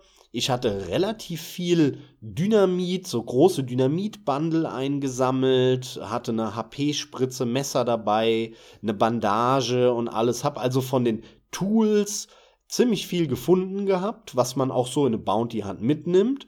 Und dann habe ich eine Mosin Nagant gefunden. Das ist eines der ganz starken Gewehre. Das macht auf 10 Meter so 140 Damage. Das heißt, wenn ihr ordentlich trefft und damit kann man auch gut Headies auf Entfernung verteilen. Aber selbst wenn ihr kein Heady trefft, dann müsst ihr den quasi nur noch mal so anpieksen und dann ist der tot danach. Selbst auf eine ordentliche Distanz ein sehr mächtiges Gewehr, das hatte ich gefunden und hatte das dabei. Und in meinem anderen Waffenslot hatte ich eine Bornheim, das ist eine Pistole, mit der kann man sehr schnell schießen, die macht zwar nicht so viel Schaden, aber bei dem Spiel geht es halt sehr darum, wie schnell kann man schießen, wie lang dauert das Nachladen. Waffen, die nur einen Schuss haben, sind nicht besonders gut. Die kann man mal für eine Sparrunde benutzen. Die muss man aber eigentlich immer mit einer vernünftigen Pistole kombinieren. Oder es gibt dann ein Trade, wenn man also schon mal eine Runde gewonnen hat und hat ein paar Punkte für seinen Charakter, dann kann man sich das sogenannte Quartermaster Trade kaufen. Dann kriegt man einen Waffenslot zusätzlich. Und das ist etwas, was ich sehr häufig benutze. Das heißt, man kann so eine Mosinagant oder eine Lebel, das sind so relativ starke, lange Gewehre nehmen, aber muss keine Pistole nehmen, weil man nicht mehr Platz hat, sondern kann zum Beispiel eine andere abgesägte Schrotflinte noch einpacken. Und das macht natürlich Sinn auf die lange Distanz, so eine äh, Mosinagant oder Lebel, die sehr lang ist, die sehr viel Damage macht, aber natürlich auf nahe Distanz nicht viel bringt. Ja, die, die ist sehr langsam, das ist dann eine Bold Action, das heißt, wenn du einmal geschossen hast, dann musst du raus, dann zieht er und lädt nach und dann kannst du erst wieder. Das ist einfach scheiße für den Nahkampf. Da brauchst du irgendwas Schnelles, wo du bam, bam, bam, bam, bam schießt oder irgendeine Pumpgun, die ordentlich Damage macht, die ein bisschen streut auf kurze Distanz. Also da gibt's auch ganz viele Finessen und Tricks, wie man hier sein sogenanntes Loadout halt, seine, sein, äh, das, was man eben mitnimmt in die Runde, perfektioniert und auch so ein bisschen an den, an den persönlichen Spielstil anpasst. Manche lieben die Shotguns, und äh, schießen auf die Entfernung mit einer Pistole, einer Dead-Eye-Variante, die dann so ein kleines Zielfernrohr dran hat. Da macht man natürlich nicht viel Schaden, aber man kann trotzdem Headshots verteilen auf eine relativ ordentliche Distanz. Und wenn dir einer zu nahe kommt, packst du die Pumpgun aus. Eine abgesägte zum Beispiel. Äh, man kann aber auch, ähm, wie ich eben gesagt habe, ein langes Gewehr mitnehmen und eine kleine Pistole ergänzt sich auch gut. Also da kann man ganz viele verschiedene Variationen ausprobieren, was einem passt, ähm, sich in manche Loadouts reinspielen. Es gibt auch Armbrüste in dem Spiel, die brauchen natürlich relativ lange zum Nachladen, aber die machen richtig Damage, wenn man damit trifft. Da gibt es dann noch verschiedene Pfeilarten, explosive Pfeile und Giftpfeile und solche Sachen. Und bei dem Waffensystem ist es so gemacht, man muss einfach lange spielen mit einer Waffe. Man sammelt dann sozusagen XP für die Waffe. Dann schaltet man weitere Variationen dieser Waffe frei. Da gibt es dann häufig Variationen, die dann zum Beispiel abgesägt sind. Die belegen dann nicht drei Waffenslots, sondern nur zwei. Sind natürlich aber auf die lange Distanz nicht ganz so stabil und machen etwas weniger Schaden und verziehen etwas mehr. Dafür hat man einen weiteren Slot frei für die zweite Waffe. Gibt dann Varianten mit Bajonett zum Beispiel. Es gibt Varianten, wo man nur über Kimme und Korn, das ist meistens die normale, zielen kann, aber auch welche mit einem richtig, richtig großen Zielfernrohr, wo man richtig als Sniper unterwegs sein kann und das ist wunderbar, denn es gibt auch all diese Spielstile. Es gibt Leute, die rennen mit Sniper rum, die sitzen irgendwo im Gebüsch weit weg und äh, ballern dir eine rein aus 150 Meter Entfernung, ähm, wenn die dich an der Reling entlanglaufen sehen. Richtig assi, vor allem da dann hinzukommen und die zu sehen. Es gibt aber auch Leute, die rennen da mit der Pumpgun mega aggressiv durch die Gegend. Und weil du es eben so schön gesagt hast, irgendwann fühlst du dich bei dem Spiel wie so ein professioneller SWAT Militäreinsatzgruppentypi, weil du halt so geplant vorgehst, wenn du die Map kennst, wenn du weißt, wo was ist, du weißt genau, wann du schnell, wann du langsam laufen musst. Und ähm, wenn du das dann auch noch in so einem Zweierteam eben machst und nicht alleine und man so sich wunderbar abspricht und äh, hier, da ist ein Zombie, bam, weg, zack. Jetzt langsam kurz gucken, okay, und schnell über den Fluss drüber, zack, ins Gebüsch, kurz abwarten, ob einer, ob da einer langläuft. Nein, Achtung, da vorne ist ein Emulator, den sehe ich schon aus dem Gebüsch raus, dann markiert man den, dann weiß der andere auch, dass der da ist. Also, okay, scheint keiner da zu sein. Zack, weiter geht's, dann rennst du schnell äh, um wieder ins nächste Versteck zu kommen. Killst auf dem Weg noch schnell den Emulator, stellst dich an die Wand, guckst auf diese, um die Seite, guckst, ob da irgendeiner langläuft. Also du fühlst dich richtig wie so ein, wie so ein Sonderkommando-Einsatzteam manchmal, obwohl du eigentlich irgend so ein verlotterter Wildwest-Heini bist mit so einer verransten äh, 1890er-Knarre. Ja, aber das Gefühl ist geil. Trifft es tatsächlich auch noch einen Tick besser, obwohl ich halt eigentlich Jäger sagen möchte, weil es natürlich zum Spiel perfekt passt. Letzten Endes ist es aber auch so, du fühlst dich wie ein geiler, total abgeklärter, abgebrühter Monsterjäger eigentlich schon, der aber gleichzeitig dann noch eben mit diesen ganzen Konkurrenten um die Beute buhlt. Und äh, Leute, es ist einfach ein fantastisches Spiel, ja. Weswegen mir jetzt auch schon wieder die ganze Zeit durch den Kopf geht. Die Frage ist, was haben wir an Kritikpunkten? Was haben wir noch Positives, was wir unbedingt loswerden müssen? Und vor allem, warum spielen dieses Spiel so verdammt wenig Leute nur, ja? Denn das hat's echt in meinen Augen nicht verdient. Und die Frage ist vielleicht auch gar nicht so leicht zu beantworten. Übrigens, bevor wir damit jetzt anfangen, habe ich doch noch mal einen kleinen Punkt, den ich PUBG vorwerfe und den ich hier extrem geil finde. Mir geht es aber in erster Linie darum, dass es für mich ein riesen Pluspunkt bei Hand Showdown ist. Bei PUBG hat es mich einfach, ich fand es schon lächerlich, als ich rausgefunden habe, stell die Grafik auf ganz schlecht, weil dann Vegetation weg ist und alles und dann siehst du die Leute besser. Da dachte ich mir schon, wow, toll, also ich muss das Spiel hässlich machen, um einen Vorteil zu haben. Seid mir nicht böse, Leute, aber finde ich mega hängen geblieben. Hand Showdown geht hier genau den richtigen Weg. Ihr könnt einiges runterdrehen. Im Endeffekt sind aber die beiden wichtigsten Regler oder eigentlich sogar der wichtigste Performance-Regler, seien jetzt nur mal am Rande gesagt, natürlich die Beleuchtung, also das Lighting selbst. Klar, und ansonsten kriegt er natürlich eine Mehrleistung, aber zugunsten von einem extrem unscharfen Bild, wenn ihr natürlich die, die Auflösung selbst, die Renderauflösung runterstellt. Ja, da gibt's auch einen Regler in Prozent, wie das mittlerweile so üblich ist. Haltet euch einfach ans Lighting, weil selbst wenn es aus ist, sieht's immer noch gut aus. Der Punkt ist, jeder hat im Prinzip den gleichen Detailgrad, so dass Verstecke und alles funktionieren. Fertig. Und so hat es zu sein. Kein Vorteil, weil ich Vegetation ausschalten kann auf Entfernung oder sowas. Ja, lass uns kurz über ein paar Kritikpunkte reden, weil das sind von meiner Seite definitiv nicht viele. Ich finde es einen sehr, sehr nahezu perfekten Multiplayer-Shooter. Aber was man immer wieder liest auf Steam ist, dass es relativ viele Cheater gibt in dem Spiel hm. Ja, da habe ich eine geteilte Meinung zu. Ähm, mir ist äh, immer mal wieder etwas passiert, so ich sag mal alle zehn Stunden oder so, irgendwas, wo ich mir gedacht habe, hm, boah, ob das jetzt mit äh, so rechten Dingen zuging, naja. Aber zur Verteidigung des Spiels muss ich sagen, ich behaupte mal, ein Großteil, vielleicht nicht alle, aber ein Großteil der Vorwürfe sind unberechtigt, was Cheater angeht, denn in diesem Spiel, wenn du das lange spielst und du krass drin bist, du kannst da fast alles hören, fast alles sehen, du kannst durch Wände durchschießen, weil das alles mit einberechnet ist in dem Spiel. Es ist halt zum Beispiel auch so, dass wenn du schießt, wirklich ein 3D-Objekt in der Waffe generiert wird in dem Moment von der, von der Engine sozusagen und dieses 3D-Objekt sich einfach unglaublich schnell über die Map bewegt.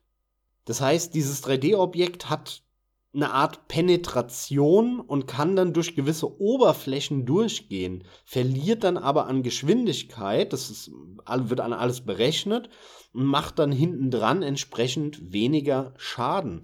Das heißt, man kann aber Leuten Headshots geben durch Wände durch. Wir reden hier über Wilde Westen. Im Wilden Westen gab es eigentlich nur Holzhütten. Da gibt es natürlich auch ein paar Stein, äh, äh, ja, Gebäude, Fabriken und sowas, ohne Frage. Aber da sind super viele Holzhütten. Ja, durch die kannst du halt durchschießen. Nicht unbedingt durch drei Wände, aber durch eine auf jeden Fall. Und diese Holzlatten, die sind in dem Spiel auch so gemacht, dass die wie in echt nicht perfekt bündig zueinander sind. Das heißt, wenn du da etwas nah rangehst, kannst du durch diese Lücken gucken und du kannst auch durch diese Lücken Leute, die draußen vorbeilaufen, töten. Das geht einfach. Ich behaupte mal, ganz, ganz viele, die diesen Vorwurf, so äh, alles voller Cheater und so, mal rausballern, da ist relativ wenig dahinter und die werden nur abgemurkst von Leuten, die das Spiel halt in- und auswendig kennen, die die vielleicht schon vor zehn Minuten gehört haben, denen gefolgt sind, nur geschickt, die die dann durch Wände durchkillen, weil sie sie die hören. Es gibt ganz viele Spieler, die halt andauernd über Kim und Korn gucken, wenn sie schleichen. Mann, das hört man halt. Wenn du da auf der anderen Seite der Wand bist und du hörst genau aus welcher Richtung immer kommt. Das machst du zweimal und dann ballerst du mit der Pumpgun da in die Richtung und dann ist der weg, obwohl der hinter der Wand ist. Also all diese Dinge, da muss ich sagen, ja, es mag Cheater geben. Ich hatte auch schon ein, zwei Situationen, wo ich mir echt gedacht habe, alter Mann, Mann, Mann, wenn das mal nicht ein Cheater war. Aber hey, Carsten hat gesagt, ich spiele es jetzt knapp 200 Stunden und ich hatte eine Handvoll Situationen, wo das so war, ja, mehr nicht. Also insofern kann ich diese Vorwürfe nur sehr bedingt teilen und sie haben das auch marketingtechnisch gerafft. Sie haben jetzt in letzter Zeit jeden Monat groß veröffentlicht auf allen sozialen Kanälen und irgendwo auch auf handshowdown.de oder .com, äh, wie viele Spieler sie in jedem Monat bannen. Die haben, glaube ich, die letzten Monate jeden, jeden Monat 500 Stück oder so, um die 500 Spieler gebannt permanent. Ja, hm, Probiert selber, macht euch selber ein Bild. Ich behaupte, da ist nicht so viel dran, wie es vielleicht wirkt, wenn man die Reviews auf Steam liest. Würde ich nach meinen bisherigen Erfahrungen so unterschreiben, in dem Fall mal wieder, aber es ist wirklich so um die 70 Stunden und es ist zweimal passiert, bei diesen beiden Dingern waren du und dein Arbeitskollege mit dabei. Wir waren uns alle einig. Das war jetzt sehr merkwürdig. Aber gut, wir wissen alle, sowas bleibt nicht aus. Nur man kann den Eindruck bekommen, dass das Spiel ein Fest für Cheater ist. Und da muss ich vehement widersprechen. Ganz im Gegenteil sogar. Ich habe erstaunlich früh meine ersten Erfolge durch Kills und so gefeiert. Und das liegt zum einen daran, weil man ein richtig cooles Feedback von dem Spiel bekommt. Die Waffen fühlen sich echt sauber an und man lernt sehr schnell mit der Engine oder sich in die Engine einzusehen und, und hat ein super geiles Gefühl für die Steuerung. Also trotz der älteren Waffen, aber die haben Wumms und die machen Laune. Also ihr könnt sehr früh sehr schnell Kills auch erzielen, gerade wenn ihr viele Shooter mit Maustastatur gewöhnt seid zu spielen. Und nicht zu guter Letzt dann meine beiden Teamkameraden in dem Fall, wo ich natürlich als mittlerweile gut eingestiegener, nicht mehr blutiger Anfänger äh, trotzdem von profitiere, ja. Also da kommt dann alles Mögliche dazu, aber auch hier wieder weitere Variablen. Wer wird mit wem gemixt? Wie spielt ihr das? Mit wem spielt ihr? Wie sprecht ihr euch ab? Weil Kommunikation auch hier natürlich immer wichtig. Natürlich hat auch dieses Spiel wie jedes gute in der Art ein Ping-System. Also es mit den Cheatern, um da wieder zu, drauf zurückzukommen, ist definitiv äh, meiner Meinung nach auch nicht gänzlich, aber doch stark unbegründet. Kriegt bitte auch nicht den falschen Eindruck. Auch meiner Auffassung nach ist es nicht der Fall. Kein Fest für Cheater. Wie immer liegt die Wahrheit irgendwo in der Mitte zwischen dem, was du sagtest, Max. Ein Teil ist schon da, aber gerade bei dem Spiel, da sind bestimmt auch einige, vielleicht auch gerade welche, die es in den ersten paar Stunden mal versuchen und die die raffen halt schlicht nicht, warum sie gestorben sind. Sagen wir es mal so. Und dann guckst du dir die Killcam an und denkst dir, hä? Du musst es halt wirklich erstmal lernen. Und ja, das dauert etliche Stunden. Und das ist aber das Schöne. Ich mag so Spiele, die dich halt immer mehr belohnen dafür, je mehr, je mehr du reinsteckst, umso mehr bekommst du halt auch zurück. Und das ist super. Auch ich habe tatsächlich nicht wirklich viel Kritik. Ich bin jetzt schon die ganze Zeit im Überlegen, es gibt einen Punkt, den habe ich sofort und als Rocket League-Spieler, der in einfach 10 Sekunden in einem Match ist, die normale Bounty-Hand, obwohl man da in Dreierteams teilweise unterwegs ist, das ist in Ordnung. Da bist du am Quatschen und bist dann auch in einer Minute, anderthalb in einem Match oder so. Eher sogar, glaube ich, wirklich so, so einer guten Minute. Aber gerade beim Solo-Spiel, beim Quickplay, das dauert zweieinhalb Minuten oder so, bis man da drin ist. Also muss ich ganz klar sagen, ich habe schon lange nicht mehr ein Matchmaking gehabt, das so lange dauert. Und wenn man alleine zwei, drei Minuten vor was wartet und es lädt quasi nur, auch wenn die Internetverbindung hergestellt wird, das sind jetzt technische Sachen, darum geht es nicht. Aber wenn ihr auf was wartet, alleine, dann, dann ist es zu lang. Also das ist definitiv zu lang und das hält mich auch oft davon ab, dass ich da ins Quickplay reingehe. Ja, absolut richtig. Stimme ich dir auch vollkommen zu, das ist viel zu lang. Das müssen sie irgendwie mal ein bisschen verkürzen. Ich weiß nicht, ähm, was sie da gemacht haben, was sie da machen können, aber es dauert einfach viel zu lang, ja. Und es machen andere einfach auch besser, hm, obwohl die auch viele Spieler dann im Multiplayer miteinander verbinden. Sowohl in der Bounty-Hand als auch insbesondere beim Quickplay. Da stimme ich dir voll und ganz zu. Man könnte die, das ein oder andere Balancing noch erwähnen, da sind sie aber einfach immer noch auch am Schrauben und äh, an den kleinen Schräubchen am Rumdrehen. Sie wollen jetzt zum Beispiel, dass man die Leichen abbrennt von den Kollegen. Das wollen sie jetzt ein bisschen nerven, denn es gibt eine sogenannte Choke Bomb, mit der kann man Feuer ausmachen. Das heißt, da kann man dann auf seinen Kumpel so eine Joke-Bomb werfen und dann geht das Feuer aus.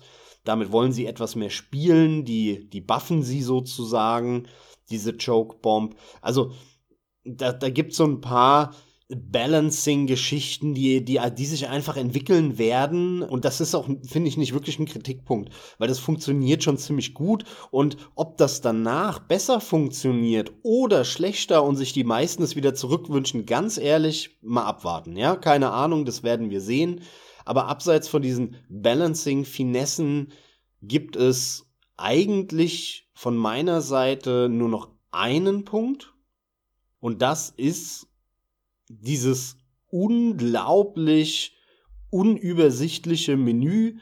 Man verbringt natürlich zwangsläufig bei dem Spiel auch häufig Zeit im Menü. Man muss sich einen Hunter holen, muss den ausrüsten mit Waffe und Items. Und wenn man mit dem schon mal eine Runde halbwegs erfolgreich beendet hat, dann holt man sich Trades und schaltet eben diese Features dann einfach frei. Und das, das macht am Anfang überhaupt keinen Spaß und man will sich eigentlich auch gar nicht in dem Menü aufhalten, weil das so scheiße ist und unübersichtlich. Und ich verklick mich jetzt immer noch. Man merkt auch, dass das hinten und vorne nicht so ganz zusammenpasst. Und wenn man auf Trials geht, dann verlassen sie ihren normalen Menübaum, denn der wird dann ausgeblendet. Und wenn man zurück will, dann muss man auf einmal rechts unten auf Back klicken was überhaupt keinen Sinn macht. Warum blenden sie das dann aus, vorher den normalen Menübaum, nur damit sie dann einen neuen Button Back einblenden müssen und also solche Sachen.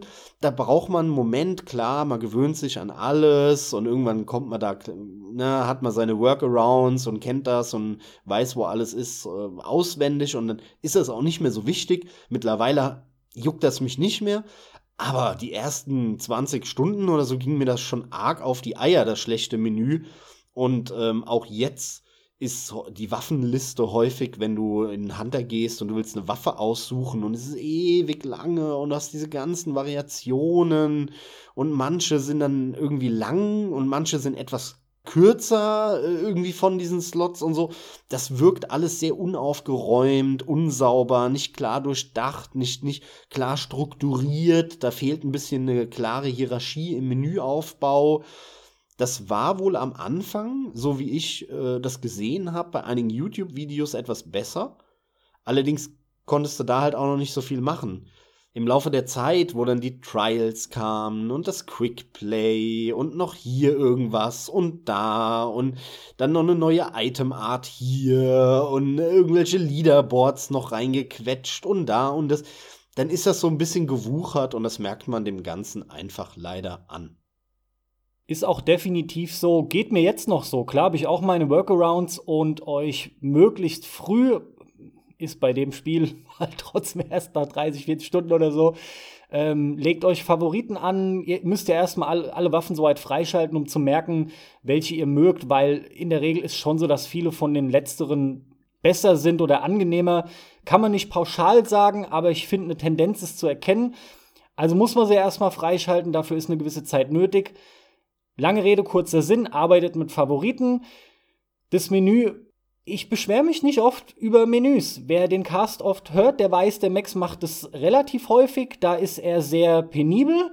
Ich kann das grundsätzlich verstehen, aber da drücke ich eher mal noch ein Auge mehr zu. Nur das Menü ist schon, das ist schon hart. Ne? Also ich kann dich da nur wiederholen, Max. Klar, das geht irgendwann, aber es ist echt nicht gut. Was mich am meisten stört, ist, ihr habt vier Slots für Tools, ne, Medipack und äh, so Sachen, Messer etc.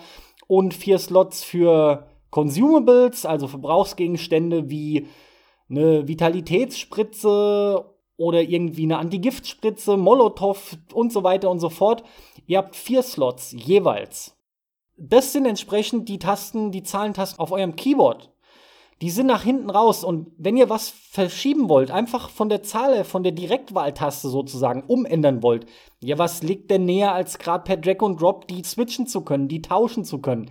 Nein, ganz behindert. Ihr müsst beide Gegenstände oder, oder alle, die ihr tauschen wollt, anequippen, dann wieder equippen und zwar in der korrekten Reihe. Also, sorry, nee, das ist dumm, das ist einfach nicht gut. Das macht halt aber ein geiles Spiel, alles andere als scheiße, ne? Erst recht verzeiht man sowas ich sage jetzt mal in dem Sinne bewusst verzeihen, es fällt einem leichter, das hinzunehmen, wenn halt das eigentliche Spiel so geil ist, weil wir jammern jetzt darüber, wir haben nicht viel zu jammern, aber ja, das Menü gewinnt keinen Design Award, um es noch irgendwie halbwegs diplomatisch auszudrücken. Ja, und als letzten Kritikpunkt, der mir jetzt noch so ein bisschen durch den Kopf geht, der sozusagen übrig bleibt. Es gibt einige, die kritisieren, dass es etwas zu wenig Inhalte sind in dem Spiel. Dem stimme ich nicht zu. Aber ja, ich freue mich sehr darauf, wenn endlich eine dritte Map kommt. Denn die beiden Maps, die aktuell im Spiel sind, die kenne ich jetzt wirklich schon richtig gut auswendig nach knapp 200 Stunden. Da gibt's vielleicht so hier und da noch irgendwas, aber ich kenne die sehr, sehr gut, sehr detailliert. Ich freue mich auf eine dritte Map, vor allem wenn die auch vom Setting her so ein bisschen anders vielleicht wird.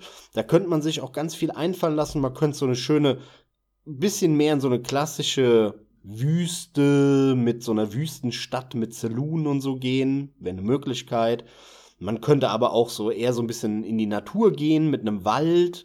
Also da, da, da gibt es verschiedene Möglichkeiten, in die man sich bewegen kann, in diesem Louisiana-Setting in der Zeit. Und einen vierten Boss. Das fände ich auch wirklich cool. Der ist ja auch schon angekündigt, genauso wie die dritte Map. Mal schauen, wann das dann endlich soweit ist. Denn wie gesagt, das ist natürlich ein äh, ja, Games as a Service äh, Deal, den man da im Prinzip macht. Da wird sich im Laufe der Jahre sicher noch einiges ändern an dem Spiel und vor allem werden da noch viele Inhalte kommen. Die ein oder andere neue Waffe wird wahrscheinlich kommen, gehe ich mal von aus. Da wird dann noch mindestens eine Map kommen, wenn nicht vielleicht irgendwann sogar eine vierte. Äh, dann gibt es hoffentlich noch sogar mehr als nur einen Boss. Auch neue Gegner würden mich freuen diese Standardgegner, diese Mobs, die da halt auf der Map verteilt sind, die eigentlich nur nerven und Geräusche machen sollen. Also, da gibt's ganz viele Möglichkeiten und der vierte Boss, der angekündigt ist, das soll so, so eine Art Alligator werden. Irgendwie in die Richtung Krokodil soll das wohl gehen, da bin ich mal sehr gespannt. Bisher gibt's so ein ja, Butcher, das ist so ein, so ein riesen fetter Typi mit Feuer, der, der gute Butcher halt, äh, der so ein Schweinegesicht hat. Dann gibt's eine große Spinne, der Klassiker. Die hat irgendwie auf der Unterseite auch so ein richtig ekelhaft aussehendes Gesicht. Und die ist so scheiße schnell. Also häufig, wenn man da auf die zielt oder eine Sticky Bomb an die schmeißen will oder einfach nur mit dem Hammer oder mit so einer Axt, die da rumliegt, schön leise den Boss töten will, meine Fresse, da flucht man manchmal, obwohl man das schon x-mal gemacht hat, geht es einem immer wieder auf den Sack, weil die so schnell ist und natürlich auch die Wände und die Decke hochlaufen kann. Das können die anderen nicht. Als drittes gibt es so einen, der heißt The Assassin. Das ist so eine Art Insektenwesen, so kann man es vielleicht nennen. Der sieht so ein bisschen aus, als hätte er so einen Umhang an und wäre so ein großer Zwei-Meter-Mann. Äh, und er hat so einen Umhang aus Fliegen und Insekten und Viehzeug, so, so kann man sich ganz grob vorstellen. Der materialisiert sich und entmaterialisiert sich. Also der wird dann quasi zu so einem Schwarm Insekten und rennt da ganz schnell über den Boden auch rum. Da kann man ihn aber auch nicht so wirklich treffen oder nur mit reduziertem Schaden. Und dann kommt er dann vor dir, da spawnt er sozusagen, da materialisiert er sich und dann kann man auch fett mit der Axt draufhauen oder mit der Pumpgun drauf schießen. Und ähm, das, das ist schon cool, weil man erlegt die natürlich häufig, man kommt ganz häufig zu den Bossen und diese drei Stück, die sind so ein bisschen, irgendwann kennst du die halt echt in- und auswendig. Die äh, sind zwar nicht schlecht gemacht, die haben auch verschiedene Movesets und hier es gibt auch genug Runden, wo du gar nicht zum Bosskampf kommst. Aber einfach nach 200 Stunden an dem Punkt, wo ich jetzt bin, ich freue mich schon sehr, wenn da ein vierter oder ein fünfter Boss kommt. Oder sie es vielleicht sogar mal austauschen, sie einen alten rausnehmen und dafür einen neuen rein oder sowas. Also da, da habe ich schon Bock drauf. Das ist einfach diese Content-Frage. Ey, du kannst mit dem Ding so ohne Probleme 100, 200, 300. Es gibt Leute, die spielen das so 3000 Stunden und die haben kein Problem mit dem Inhalt. Dann gibt es wieder andere, die sagen, ach ja, so zwei Maps ist schon ein bisschen dünn, könnte schon noch eine dritte und eine vierte kommen. Hier, ich freue mich drauf. Und wenn es ein DLC ist für 10 Euro oder 20, dann werde ich ihn mir auch holen. Das Geld haben die mehr als verdient. Aber ich würde das Ding jetzt auch noch 200 Stunden weiterspielen, ohne die Maps oder ohne einen neuen Boss. Ne? Das ist eher so ein Goodie und ich freue mich drauf. Ja, zu Recht. Ich habe es halt vorhin noch mal gesagt. Ich kam schon mit dem Sprichwort Qualität über Quantität und weniger ist manchmal mehr, aber es stimmt halt. Was du hier geboten bekommst, sorgt für genau das und vor allem auch mit diesem frischen Gefühl. Das ist halt einfach zusammengefasst wirklich großartig und ihr kriegt was, wie ihr das in der Form noch nicht hattet. Das kann ich euch garantieren. Außerdem sieht es halt sensationell gut aus und performt inzwischen auch wirklich sehr, sehr gut. Also das kriegt ihr mit einem mittleren System, kriegt ihr das hin. Da braucht ihr keinen High-End-Rechner. Das ist absolut nicht nötig. Und wie gesagt, vor allem wenn ihr Lighting auf Low stellt, dann kriegt ihr wirklich instant 15, 20 Frames mehr. Also allein da geht schon so viel, ne? Ich sag mal, ein Schalter und ihr habt Konsolenperformance von 0 auf jetzt zum Beispiel. Also übrigens gibt es das auch für Konsole. Das kommt auch noch dazu. Also auch die Möglichkeit habt ihr. Crossplay gibt es allerdings nicht. Bevor ich es vergesse, ich will das gerade noch ergänzen, weil ich vorhin meinte, natürlich nach hinten raus ist so mit Tendenz die besseren Waffen zu erkennen. Ihr braucht hier keine Angst zu haben, das ist auch ein riesen Pluspunkt an dem Titel. Oh, ich muss 50 Stunden reinstecken, damit ich überhaupt mal auf Level 70, 80 bin, damit ich die dicken Wummen habe. Nein, das kriegt ihr auch in jedem Tutorial-Video gesagt und ich kann das im Großen und Ganzen nur bestätigen. Selbst mit, wenn ihr permanent mit einem kostenlosen Jäger reingeht Ihr habt grundsätzlich mit jeder Bewaffnung ziemlich gute Chancen und vor allem ja nicht zu vergessen, dass wenn ihr nur einen tötet oder irgendwo was gefunden habt, dann kann sich das schon schlagartig ändern und außerdem, wenn ihr überlebt und meinetwegen findet ihr nur eine geile Waffe oder tötet einen, nehmt die Waffe von dem auf, weil ihr könnt natürlich die anderen Hunter looten. Ja, dann rennt halt gleich zum Extraction Point, fangt ein neues Spiel an oder so. Der Punkt ist einfach, Ihr bekommt überall auch gute Waffen und könnt die euch zu eigen machen. Jetzt haben wir lang genug darüber geredet, glaube ich, wie das Spiel funktioniert, warum wir es so geil finden, warum es so komplex ist und so. Jetzt lass doch noch mal kurz darüber reden, warum ist das so unter dem Radar in der Öffentlichkeit? Warum spielen das verhältnismäßig wenig Leute? Ich glaube, das hat bei Steam Charts so eine Average-Angabe von um die 6000 Spieler aktuell, die das zocken und online sind. Ehrlich gesagt, äh, ich weiß es nicht genau. Ich glaube, dieses ganze Early Access Marketing, das hat halt die Luft ein bisschen aus der Nummer genommen. Das war damals, als es veröffentlicht wurde, der, also als der Early Access gestartet wurde, vor Jahren. Da ging das einmal rauf und runter.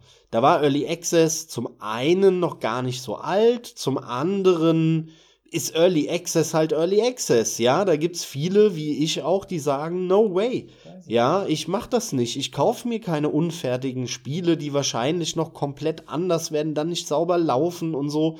Ähm, da, da mag es die ein oder andere Ausnahme geben. Das sind aber ganz, ganz wenige Spiele. Zum Beispiel Star Citizen, das habe ich mir dieses Jahr geholt ja, das ist echt ein Early Access Projekt. Alter Schwede, da werde ich euch ein bisschen was erzählen im Jahresrückblick wahrscheinlich dazu.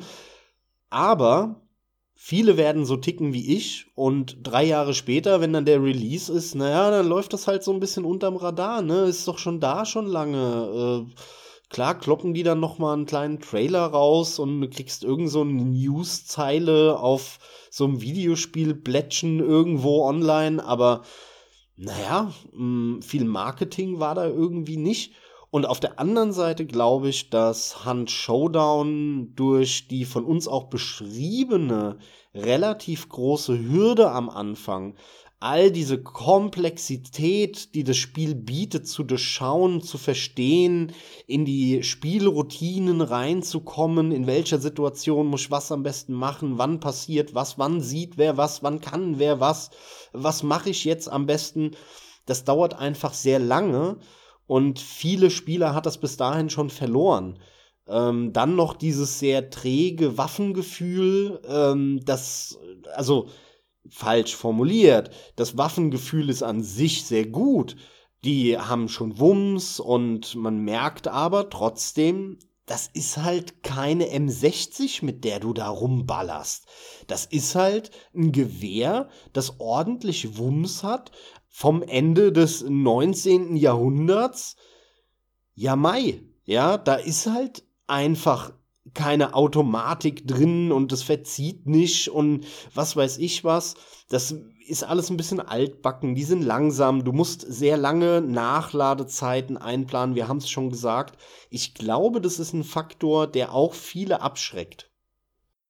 Ja, auch die Zielgruppe, das darf man nicht vergessen, weil die Generationswechsel, die wir wieder hatten, ich meine, ich mache jetzt doch als diese Vergleiche, aber so ganz grob, das ist der Punkt, du kannst es kaum mit anderen Spielen vergleichen, aber nimm halt mal ein PUBG, gerade ein Fortnite, selbst abseits aber davon, das ist einfach, du hast auch nicht die junge Zielgruppe, die noch mal das Ganze in der Regel oft wesentlich anders pushen. Das kommt auch mit dazu. Es ist eindeutig ein Spiel, das sich an Erwachsene richtet. Du sagst es schon, du sprichst so ein bisschen die Behebigkeit an, wobei auch ich hier noch mal betonen muss, das Spiel ist flott innerhalb seiner Welt, also nur aufgrund des Alters und es fühlt sich alles super geil an und es ist auch wenn es sein muss, per se ein ziemlich schnelles Spiel. Wenn ihr mal abhaut und wegrennt, dann geht's da auch rund. Es ist halt eine Mischung. Aber letzten Endes bestimmt natürlich auch ihr zu großen Teilen, wie ihr das spielt, ja. Ein weiterer Punkt, Max, bei dem ich mir aber auch vorstellen kann, der hängt da so mit dran. Es ist ein erwachsenes Spiel und zwar ist es der Horroraspekt mir fällt immer wieder auf, ja, wir haben einige große Titel, Horrorspiele, keine Frage. Die ganzen Resident Evil, Silent Hills, gerade Resident Evil erlebt er jetzt gerade mit den Remakes wieder so einen kleinen Boom und sowas. Der, der Punkt ist aber, dieses Spiel hat eine sehr, sehr gute Grafik und ich persönlich liebe zwar Horror, aber auch mir ging das so, dass ich am Anfang mir war mulmig beim alleine reingehen in das Spiel, schon als ich damals immer Videos und Screenshots gesehen habe. Denn fuck, durch die Beleuchtung, gerade wenn du einmal ein Nachtlevel siehst und sowas und stehst zum ersten Mal zum Beispiel dieser Drecksspinne gegenüber. Am Ende ist es halt noch so, die meisten Leute mögen keine Spinnen, ja. Und das ist echt schnell, Leute. Ihr habt da Probleme, das im Auge zu behalten, zum Teil. Der Punkt ist einfach, das kann ich mir vorstellen, weil wir sind ja schon so ein bisschen am Spekulieren jetzt dass auch diese Horrorkomponente eine weitere ist, die nicht gerade dazu beiträgt, dass das Spiel die breite Masse anspricht. Also auch hier fallen bestimmt wieder ein paar tausend Leute raus, die schon per se sagen, Horror, hm. Oder vielleicht ist manchen das Setting auch zu experimentell. Mag halt auch sein. Es ist einfach speziell. Was soll ich sagen? Bei mir geht's komplett auf. Ich find's arschgeil. Es ist einfach mega. Ja, genau aus dem Grund machen wir eben auch diesen Podcast um euch ein bisschen aufzuklären, falls ihr das Spiel spielt und kennt und ein bisschen uns mal darüber philosophieren hören wollt. Oder eben auf der anderen Seite das ganze Ding, wenn ihr das nicht kennt, euch schmackhaft zu machen. Denn wenn ihr auf sowas Bock habt, wenn ihr euch das jetzt angehört habt und ihr sagt, Ey, das hört sich irgendwie spannend an. Und mit Battle Royale und so bin ich bisher nicht so warm geworden, so richtig. Aber ah, Western, ja, so Horror mag ich ganz gern. So mit Zombies, warum nicht? Das hört sich einfach nach geilen, spannenden Situationen an. Wir können euch nur ans Herz legen. Schaut es euch an, Spielt mal, falls ihr die Option habt, irgendwie rein oder so. Ich weiß nicht, da gibt es aber, glaube ich, keine Demo von leider. Das geht nicht. Vielleicht beim Kumpel oder irgendwas. Du hast es sehr schön formuliert, es ist speziell, ja. Aber wenn ihr damit irgendwie auch nur was anfangen könnt, euch die Atmosphäre gefällt, ihr Shooter gerne spielt, mal Bock habt auf so ein bisschen, ja, ich nenne es mal experimentelles äh, Battle Royale, dann ist das ein perfektes Spiel für euch. Vor allem ist dieses experimentell nicht gleichzusetzen mit undurchdacht. Das Gegenteil ist nämlich der Fall und das merkt man an eigentlich fast allen Ecken und Kanten. Und mir ging es auch ähnlich. Ich habe ja von Anfang an auch Interesse an dem Spiel gehabt. Als es damals schon kam, habe ich mir gedacht, oh geil, ich mag Western. Ne? Western ist ein geiles Setting, gibt es meiner Meinung nach viel zu wenig. Es ist zwar so ein bisschen verschrien wie Piraten als so ein Klischee-Setting, Aber sowohl bei Western als auch bei Piraten gibt es relativ wenig.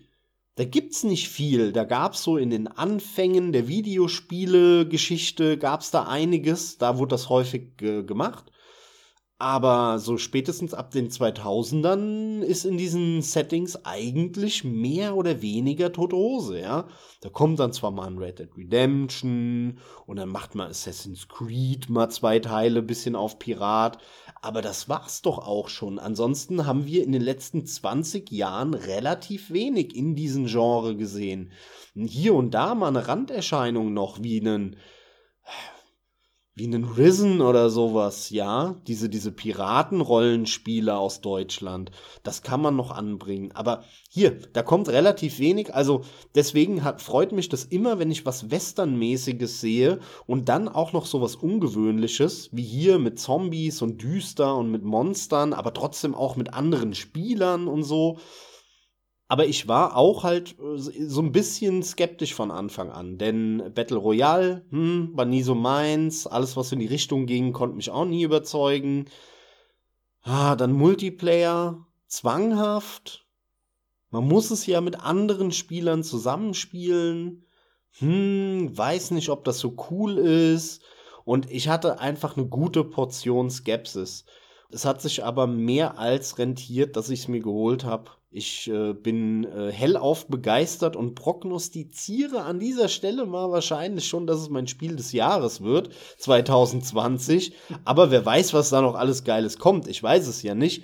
Aber bisher, ähm, ich glaube, ich habe. Zum einen kann ich mich nicht erinnern, wann ich das letzte Mal ein Multiplayer-Spiel so extrem intensiv gespielt habe. Und zum anderen, ich habe es vorhin schon erwähnt, was da einfach für Situationen entstehen für Spannende.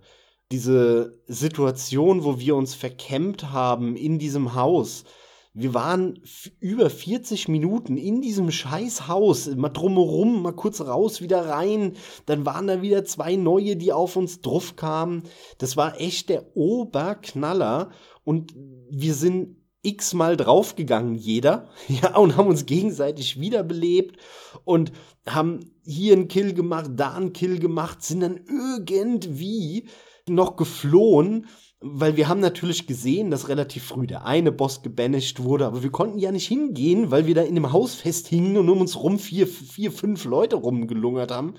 Und irgendwann wurde dann der zweite Boss gebanished dann haben wir gesehen, dass sie abgehauen sind, weil das wird dann auch so eingeblendet. Also wenn einer mit der Bounty abhaut, seht ihr das? Ne? Wenn nicht, nicht. Ey, wir hingen da fest. Und wir sind dann fünf Minuten vor Ende, irgendwie in der Minute 55 der Runde, die ja 60 Minuten geht, sind wir gerade so mit einem HP-Balken entkommen und geflohen und haben unsere Hunter irgendwie noch so gerettet.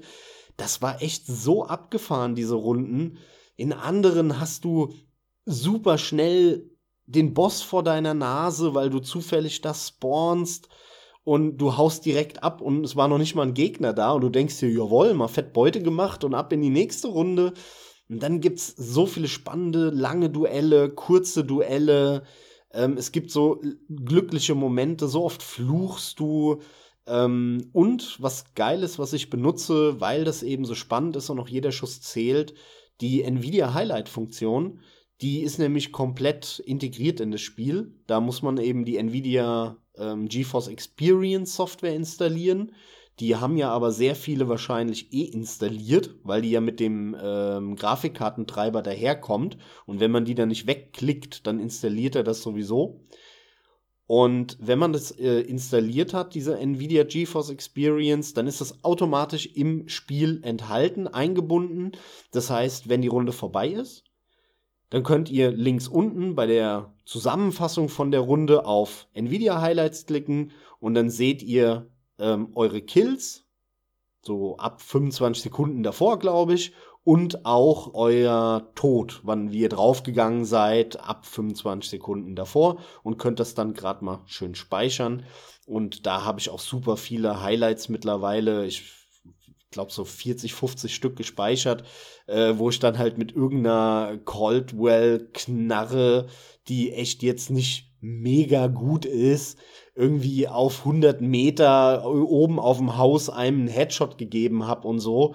Ähm, und dann noch den Arbeitskollegen in, dem, in der Situation dann doch, der so total auf dem freien Feld lag, äh, noch, noch wieder wiederbeleben konnte und wir konnten noch abhauen. Und also, da habe ich viele Sachen gespeichert, die einfach geil waren.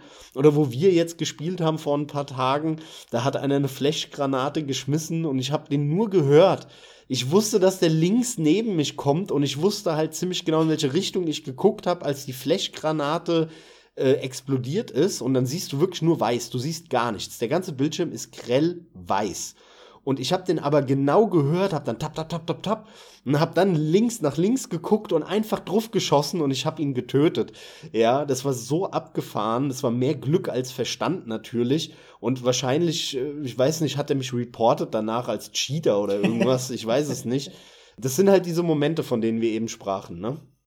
Ja, und genau das ist es halt. Ihr merkt schon, das ist diesmal wieder eine deutlich längere Folge, aber es liegt uns am Herzen letzten Endes geht es einfach auch nur darum, dass wir uns freuen würden, wenn das mehrere Leute spielen. Wir wollen natürlich, dass das Spiel am Leben gehalten wird. Ich meine, es sieht glücklicherweise nicht so aus, als würde Crytek das einfach so fallen lassen. Äh, zum Glück ganz im Gegenteil.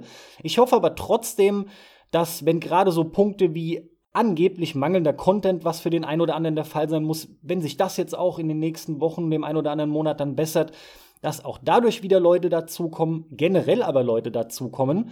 Ja, und das bringt mich dann abschließend wirklich dahin zu sagen, ich meine, ihr habt's gehört, mega Spiel unserer Meinung nach. Schaut's euch mal an. Wie gesagt, ich finde es performt sehr, sehr gut. Obwohl es so geil aussieht und man wirklich denken könnte, oh scheiße, mir raucht die Karte ab. Das ist nicht der Fall.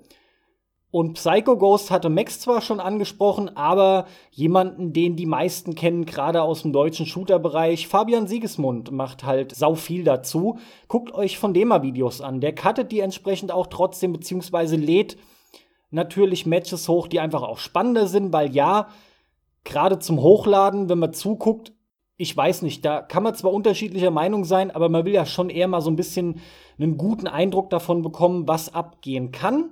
Deshalb schaut euch mal von ihm was an. Äh, das ist auch eine klare Empfehlung. Dann bekommt man stellenweise einen guten Eindruck. Ansonsten, die Konsolenversion haben wir schon angesprochen.